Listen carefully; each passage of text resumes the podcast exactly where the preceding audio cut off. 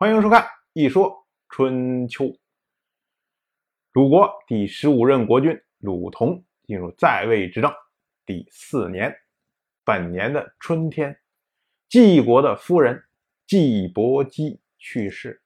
这位季伯姬，我们之前讲过，她就是鲁国第十三任国君鲁西姑在位的时候，鲁国嫁去季国的两姐妹的姐姐。他的去世，对晋国的影响非常的大，因为在之前的时候，晋国虽然已经分裂成了两块，灭国在即，但是不管怎么说，他有季伯姬在，也就是晋国的夫人还在的时候，晋国和鲁国之间还有一线相接。可是现在这一线也被断掉了，所以呢。季伯姬的去世，基本上也就意味着季国的灭亡。季伯姬的去世这个消息一旦散播开之后，第一个有所行动的是谁呀？就是齐国的国君齐诸儿。齐诸儿一看，哇，这一下好了，鲁国和季国之间连线断掉了，那么齐国不再需要顾及鲁国的感受。于是他立马开始召集党羽，准备对晋国施加压力。到了本年的夏天，齐诸儿和陈国的国君陈楚旧、郑国的国君郑仪三个国君在垂这个地方仓促会面。因为季伯姬去世这个事情啊，大家谁也没有预先料到，而一听说消息以后，马上就要会面。那么各个国君他们准备的时间就非常有限，所以呢这次会面就非常的仓促，而春秋呢就把它称作为玉。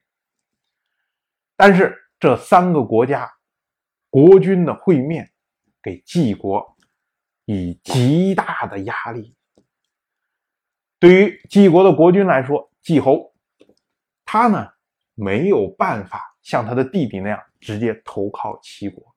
因为他的弟弟什么身份都没有，可是他是侯爵的身份，而且呢是王室正式承认的侯爵身份。如果他投靠了齐国，那他是个什么？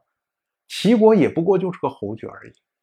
所以季侯在无法承受的压力之下，将季国的国都送给了他的弟弟，让他弟弟来掌管。然后呢，他就离开了晋国，以逃避齐国的威胁。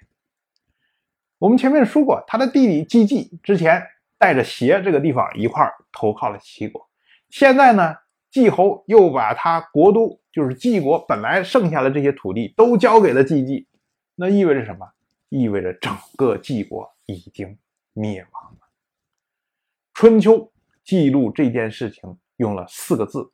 说季侯氏大去齐国，意思就是说什么？就是从他的国家一去不复返。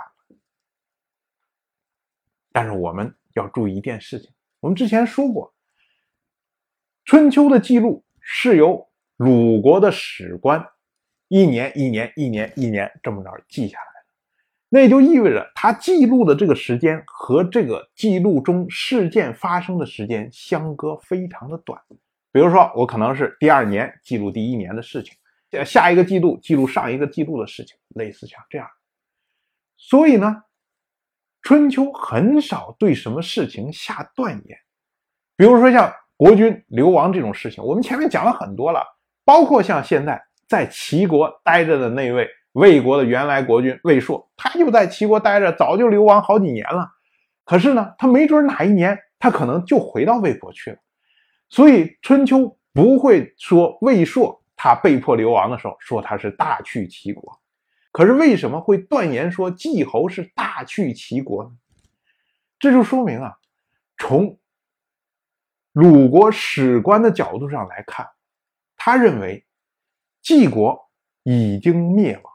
而且不太可能再复辟，所以这位季侯他离开了季国之后，他即使有朝一日再回来，那么他也是回到了齐国的地方，不再是回到晋国的地方了。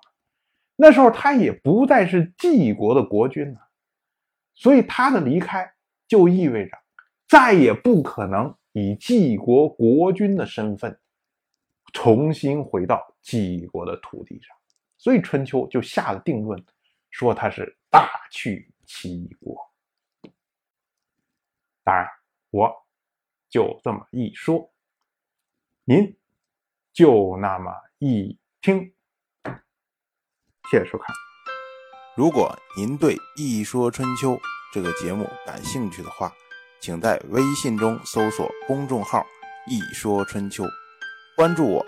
您不仅能得到《一说春秋》文字版的推送，还可以直接和我互动交流。